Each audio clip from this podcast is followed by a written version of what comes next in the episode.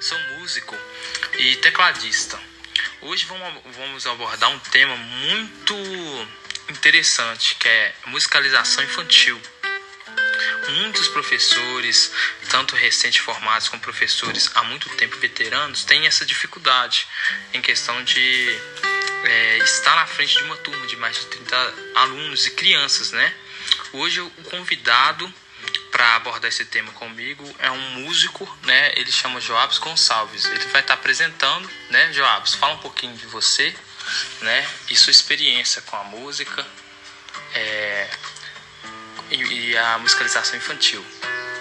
Ok, meu nome é Joabson. É, estou aqui para falar um pouco sobre a musicalização infantil, né? Desde já agradeço a oportunidade que o Samuel excede esse espaço.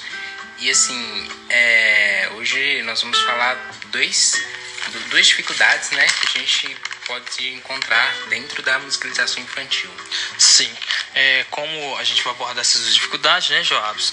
A primeira dificuldade que eu vou apresentar no seu cotidiano é você estar com um professor de música numa sala de mais de 30 alunos. Não? A gente entende que são crianças, né? A criança ela aprende muito brincando. Então, qual que é essa maior dificuldade que você tem a princípio daquele professor que iniciou o primeiro dia de aula naquela escola, ele depara com essa turma de com 30 alunos, crianças brincando, como que você seria a sua primeira aula, como que você abordaria é, com essas crianças? Ok, da forma que é, seria a abordagem, primeira coisa eu acho que a gente tem que pensar que as crianças elas pensam de uma forma diferente, então elas tendem a, a ter é, ações diferentes. E assim para a musicalização infantil, para não ficar o estudo, para não dar um estudo que seja chato, um estudo que seja pesado para as crianças, é interessante é trabalhar música com brinca, é, brincadeiras, né? Então a gente é, coloca essa mescla músicas com brincadeiras e a criança entende ali que está é, sendo divertido e ao mesmo tempo ela acaba aprendendo. Então tentar colocar um instrumento de cara é, na frente de uma criança geralmente não, não dá muito certo, né? Então a ideia é você tentar entrar no mundo dela colocando música junto. Mais ou menos assim que funciona. Ah, sim, entendo, Jobs. Porque a criança, como você falou, ela tem aquela questão de brincar, né?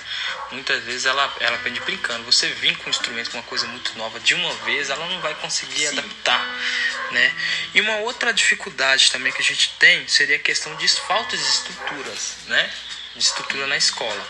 Muitas vezes eu vou, vou abordar um outro problema que pode acontecer. Olha, você continua nessa turma, né, de, de alunos e a, o problema é o seguinte: você se depara com a situação que você tem poucos instrumentos, né? Você hoje você vai dar uma aula de um instrumento musicalizador, né? Não, eu entendo que automaticamente você não está ensinando um instrumento em si, mas a música através daquele instrumento.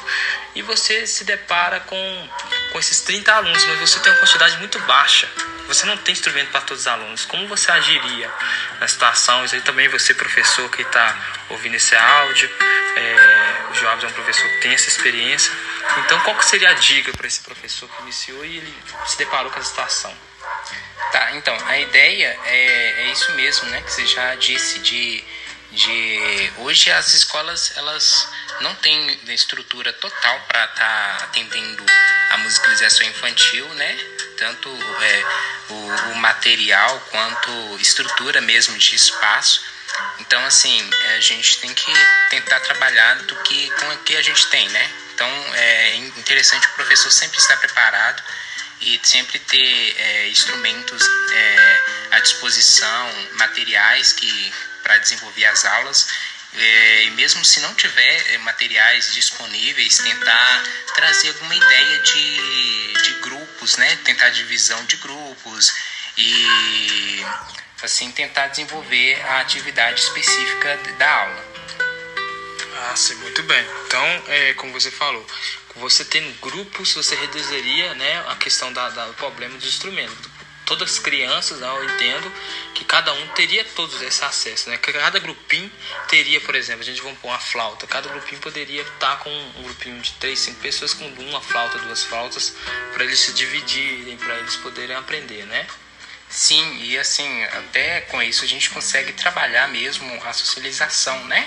Porque música, um dos objetivos é isso, é trabalhar a socialização. E além de, de outras vantagens que tem no estudo da música. Assim, jovens, muito bem, muito bem. Isso é uma, é, é uma abordagem muito boa, né? Questão. Então eu te agradeço muito bem essa participação, né? Sobre esse tema, sobre essa aula, esse podcast. Então, muito obrigado mesmo por estar participando e colaborando no processo. Ok, eu que agradeço pela oportunidade e precisando a gente pode tentar ajudar aí cada vez é, trazer mais crescimento para o mercado musical. Assim, eu agradeço você ouvinte, espero que venha contribuir com a sua seus desafios dos dias, você professor, você aluno e você músico. Um abraço, uma boa tarde.